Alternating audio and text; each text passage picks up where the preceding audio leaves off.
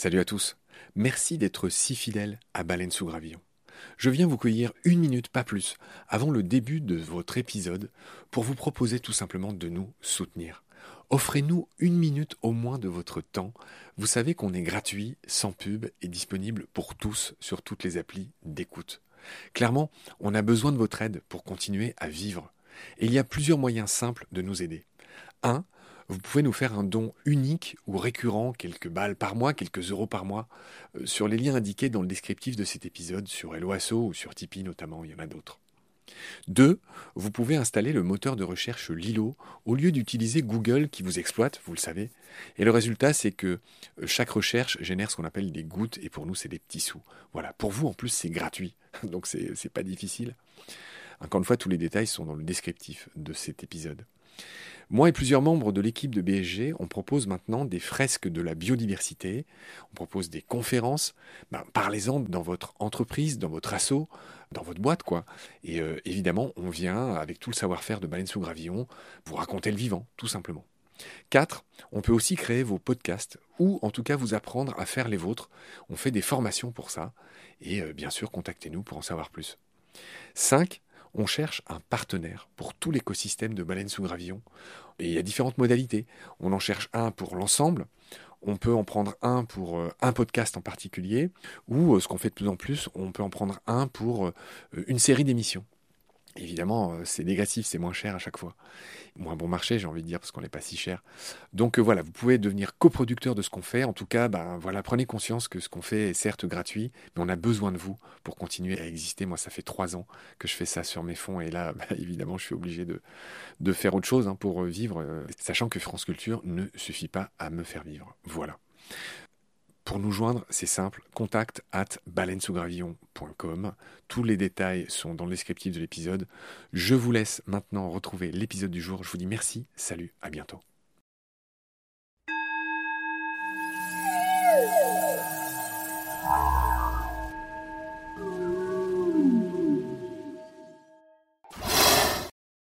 Il y a beaucoup plus de philobates qui vont évoluer sur la canopée et les dendrobates, on les trouve vraiment euh, les premiers mètres. Malgré le fait qu'elles soient plutôt terrestres, elles vont quand même aller pondre un peu en hauteur pour échapper aux prédateurs, etc.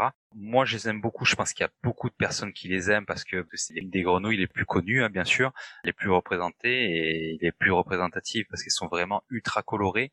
On parlait à un épisode précédent du fait qu'elles s'occupaient donc de leurs petits. Elles vont pondre un seul œuf dans une seule cavité pour qu'il y ait un seul tétard et qu'il n'y ait pas plusieurs compétiteurs dans un même trou. Elles vont après revenir pendant plusieurs jours, pendant plusieurs semaines, voire même plusieurs mois dans certains cas, pour nourrir leurs animaux en pondant dans ces cavités-là des œufs non fécondés.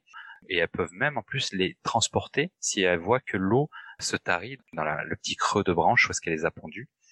Euh, donc c'est vraiment un animal qui pour le coup s'occupe énormément de sa progéniture, euh, qui est assez intelligent. C'est quand même quelque chose d'assez poussé pour un amphibien, euh, de savoir où est-ce qu'il a pondu, de savoir quand est-ce qu'il a pondu et quand est-ce qu'il va falloir repasser.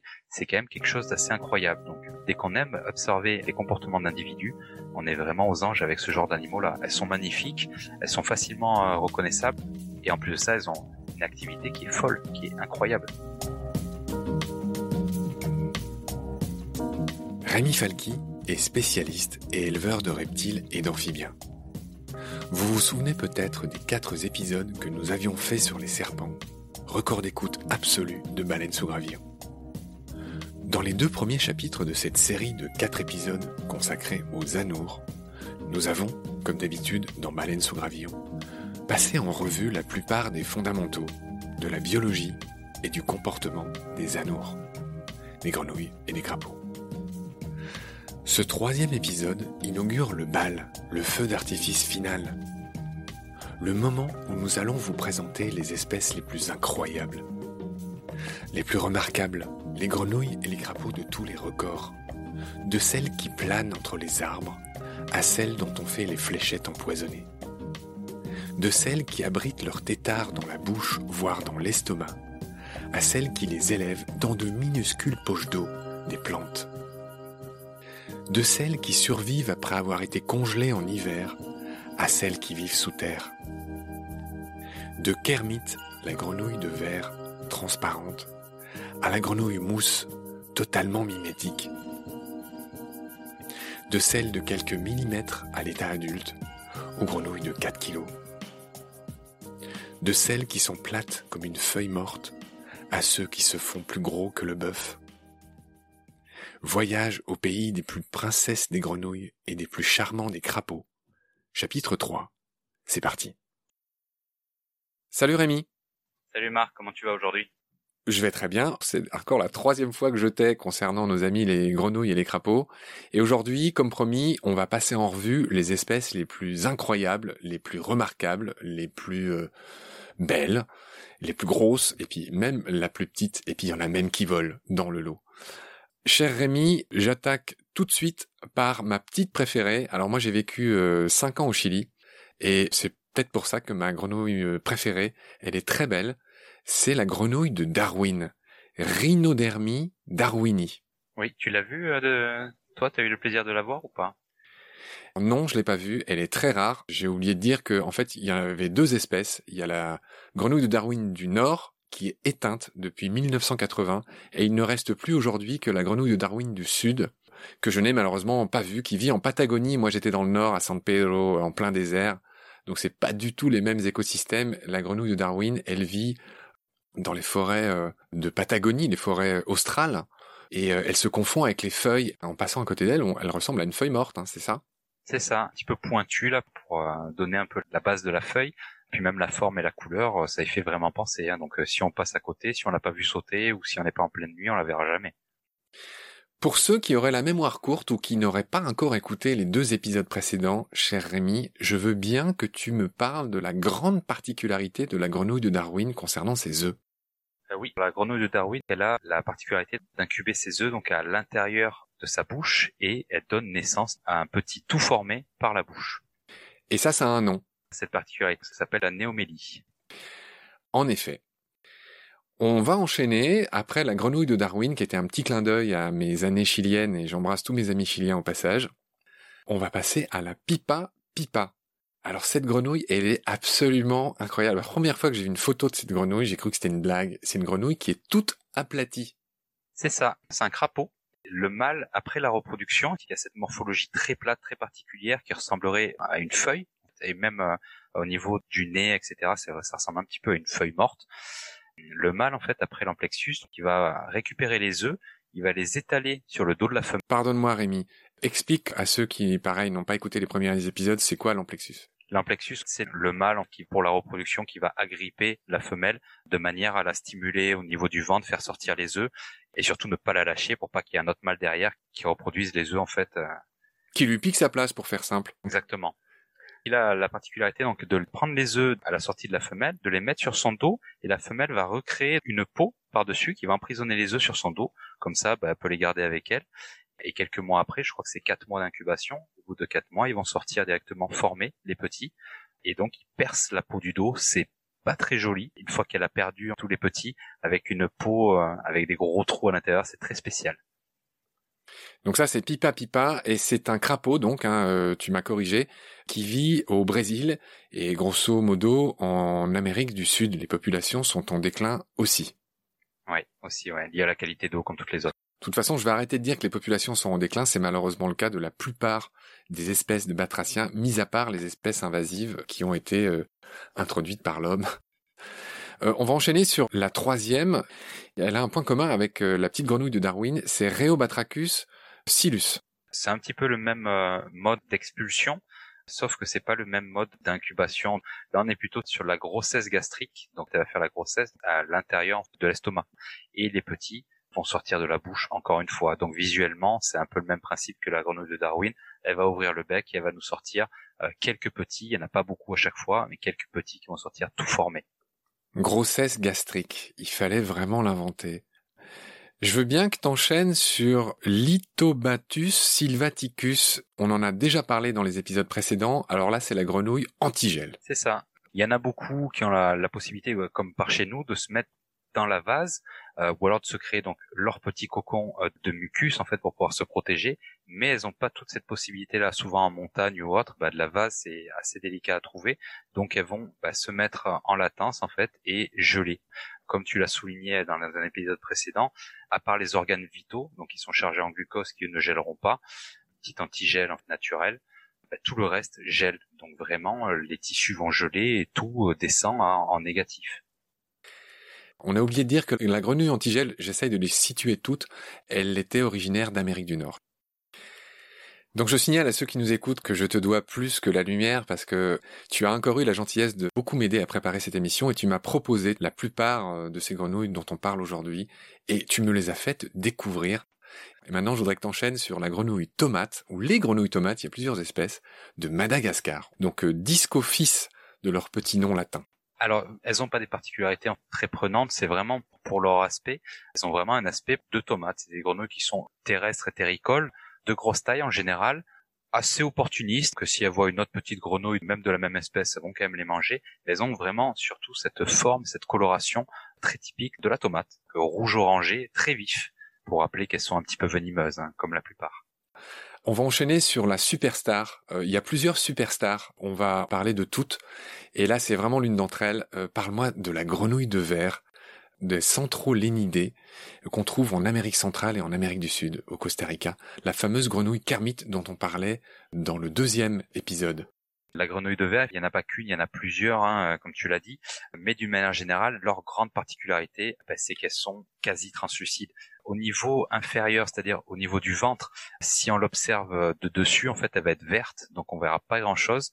Par contre, si on la met sur une plaque de verre et qu'on regarde le dessous, là, pour le coup, on a vraiment le visuel de l'intérieur de l'animal. Donc, c'est vraiment euh, très intéressant à observer. Ceux qui font un peu de terrariophilie et qui ont la chance d'avoir cette espèce chez eux, à chaque fois qu'ils vont se coller aux vitres, c'est vraiment parlant. On voit tout. On voit le cœur qui bat, on voit une digestion, on voit l'ingestion. C'est vraiment super intéressant à observer elles ont euh, des pupilles horizontales en forme de petites fentes qui leur donnent un regard très doux. C'est vrai, c'est vrai. Il y en a beaucoup après en rainette qui ont cette pupille elliptique euh, fendue à l'horizontale, mais celle-là, c'est vraiment, vu que c'est nocturne, elle est très très fine, donc ça donne un, un aspect assez intéressant. Ouais. Il était impossible, cher Rémi, de faire cet épisode avec toi sans te faire l'honneur, l'hommage de te laisser me parler longuement de tes amis les dendrobates. Et là, je vais refaire un petit détour étymologique. Dendros en grec, c'est l'arbre. Bat, c'est tout ce qui est batracien. Dendrobat, évidemment, ce sont les grenouilles arboricoles. Moi, je les aime beaucoup. Je pense qu'il y a beaucoup de personnes qui les aiment parce que c'est des grenouilles les plus connues, hein, bien sûr, les plus représentées et les plus représentatives parce qu'elles sont vraiment ultra colorées. On connaît pas beaucoup de choses sur elles malheureusement, mais euh, le peu qu'on connaisse, à chaque fois, on découvre des choses incroyables. On parlait euh, un épisode précédent du fait qu'elles s'occupaient donc de leurs petits, elles vont pondre un seul œuf dans une seule cavité pour qu'il y ait un seul tétard et qu'il n'y ait pas plusieurs compétiteurs dans un même trou. Elles vont après revenir pendant plusieurs jours, pendant plusieurs semaines, voire même plusieurs mois dans certains cas, pour nourrir leurs animaux en pondant dans ces cavités-là des œufs non fécondés. Et elles peuvent même en plus les transporter si elles voient que l'eau se tarit dans le petit creux de branche où est-ce les a pondus. Euh, donc c'est vraiment un animal qui pour le coup s'occupe énormément de sa progéniture, euh, qui est assez intelligent. C'est quand même quelque chose d'assez poussé pour un amphibien, euh, de savoir où est-ce qu'il a pondu, de savoir quand est-ce qu'il a pondu et quand est-ce qu'il va falloir repasser. C'est quand même quelque chose d'assez incroyable. Donc dès qu'on aime observer les comportements d'individus, on est vraiment aux anges avec ce genre d'animaux-là. Elles sont magnifiques, elles sont facilement reconnaissables et en plus de ça, elles ont une activité qui est folle, qui est incroyable ce nom est mal choisi pour les espèces qui sont des dendrobates parce que elles vivent plutôt au sol et celles qui vivent dans les arbres s'appellent plutôt les philobates. Est-ce que tu me confirmes? C'est ça. Il y a beaucoup plus de philobates qui vont évoluer sur la canopée et les dendrobates, on les trouve vraiment euh, les premiers maîtres. Malgré le fait qu'elles soient plutôt terrestres, elles vont quand même aller pondre un peu en hauteur pour échapper aux prédateurs, etc. Mais dès qu'on les observe la nature, elles sont tout le temps au sol. Il y a deux choses encore que je voudrais que tu me racontes sur les dendrobates. La première, c'est que je voudrais que tu égrènes quelques noms et que tu me les décrives les plus belles. Par exemple, celle qui est noire et bleue, celle qui est noire et rouge, celle qui a des taches jaunes et qui ressemble un peu à une salamandre. Est-ce que tu peux me dire les principaux noms les plus connus? Alors oui, euh, je vais te donner des noms pour la thériophilie parce que c'est les plus abordables en termes de reproduction il n'y a plus de prélèvements en nature. Il faut voir par rapport aux reproductions des animaux. Donc celles qui se reproduisent super bien et qu'on trouve très facilement dans nos terrariums, ça va être tout ce qui est Azureus, qui maintenant a changé un petit peu au niveau de la législation. Donc c'est les bleus et noirs qu'on voit souvent. Tout ce qui est en petite taille, tout ce qui est Ranitomeia, qui est très très intéressant aussi en termes de comportement, c'est vraiment super. On a également les Leucomela, c'est celles dont tu me parlais, qui sont noires et jaunes, qui sont vraiment magnifiques. Tout ça, c'est des grenouilles qui sont très intéressantes aussi, qui sont pas venimeuses, parce qu'on peut aussi trouver de la venimeuse, on en a parlé, hein, tout ce qui est philobate terribilis, etc. D'une manière générale, les philobates ont tendance à être un petit peu plus virulentes au niveau du venin. Il natura, hein, toujours pareil, dans nos terrariums c'est complètement différent.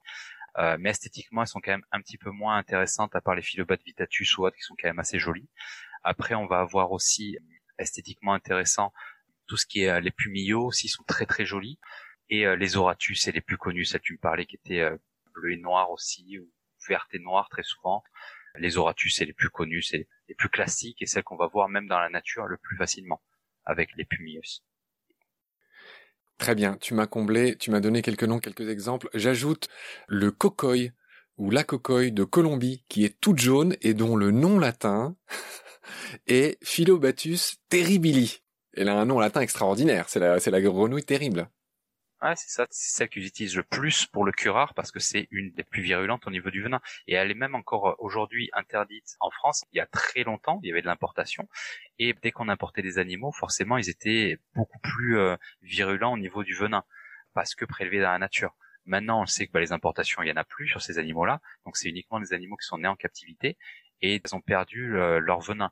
Mais elle est toujours restée euh, interdite par rapport au fait que bah, si elle vous saute sur la main, vous tue en fait. C'est pas plus compliqué que ça. Alors je voudrais que tu me parles maintenant de la plus grosse grenouille de la planète. C'est la grenouille Goliath. L'exemplaire le plus énorme jamais mesuré, trouvé, faisait 3,7 kilos, presque 4 kilos, et cette grenouille mesurait 37 cm de long.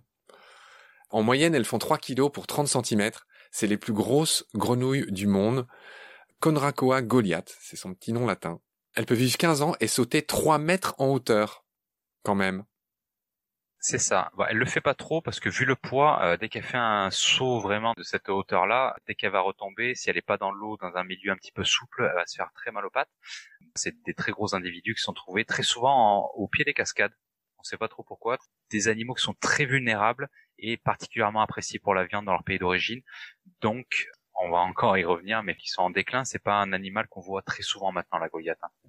Ouais, je rappelle que la grenouille euh, Goliath est africaine. Cette fois-ci, on sort un peu du Brésil et de l'Amazonie où il y a énormément d'espèces de grenouilles. Et là, on est en Afrique, au Cameroun.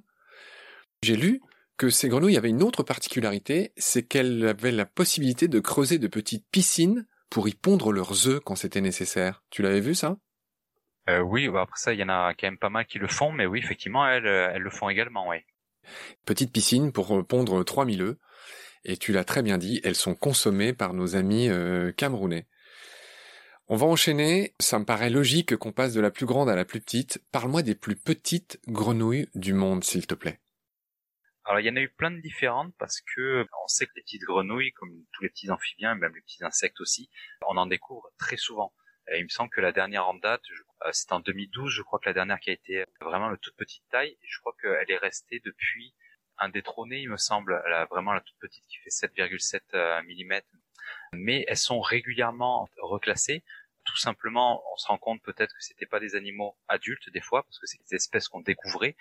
Donc au final, on s'est dit, bah, 7,7 c'est peut-être la taille maximale. Or, on va en attraper une de 9,8 quelques années après. Ça, ça peut arriver. Donc très souvent, elles sont reclassées par rapport à ça. Et surtout, on va tout le temps en redécouvrir malgré ce qu'on peut croire, on en découvre quand même assez souvent des amphibiens, et donc les amphibiens de toute petite taille, on en découvre de temps en temps. Donc je je sais pas si là ça n'a pas été détrôné depuis 2012, et j'aime à croire que dans quelques années on en découvrira encore d'autres. Mais tu m'as pas dit son nom du coup, tu me l'as pas décrite. Elle, elle vient d'où? Zooglossus, tu m'avais dit. Alors, les Zooglossus, ça c'était l'ancienne. C'est les poédrophines, les amoyensis à 7,7. D'accord. Et donc c'est des grenouilles qu'on trouve euh, en Australie et euh, en Papouasie et à Bornéo, hein, je crois. Papouasie-Nouvelle-Guinée. Dans tous les cas, euh, tous les derniers records viennent de Papouasie. Il me semble que les 5-6 derniers records en termes de taille viennent de Papouasie. Sur ce, Rémi, on arrive à la fin de ce euh, troisième épisode euh, qui concerne les grenouilles et les crapauds les plus incroyables. Je te remercie beaucoup pour ta science et ta gentillesse et je te dis à très vite pour un quatrième et dernier épisode. Salut Salut Marc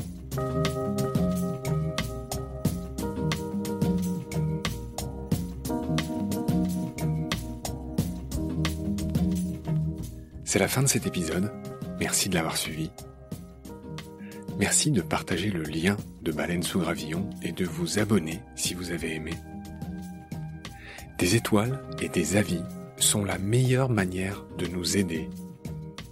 Si à tout hasard vous écoutez l'émission sur Apple Podcast, c'est-à-dire sur iPhone, ces avis anonymes, rédigés en quelques secondes, sont très importants.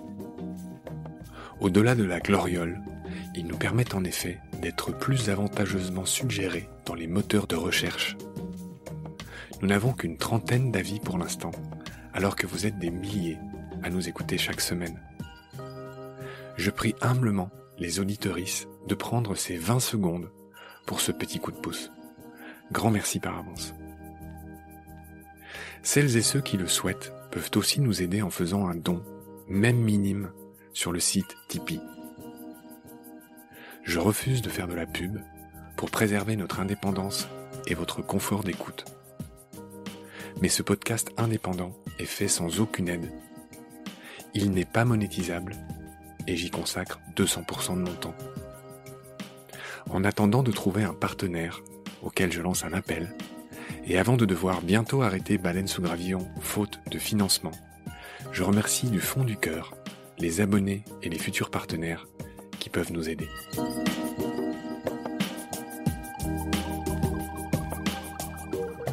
Vos critiques, conseils et suggestions sont toujours les bienvenus sur la page Facebook de Baleine sous Gravillon.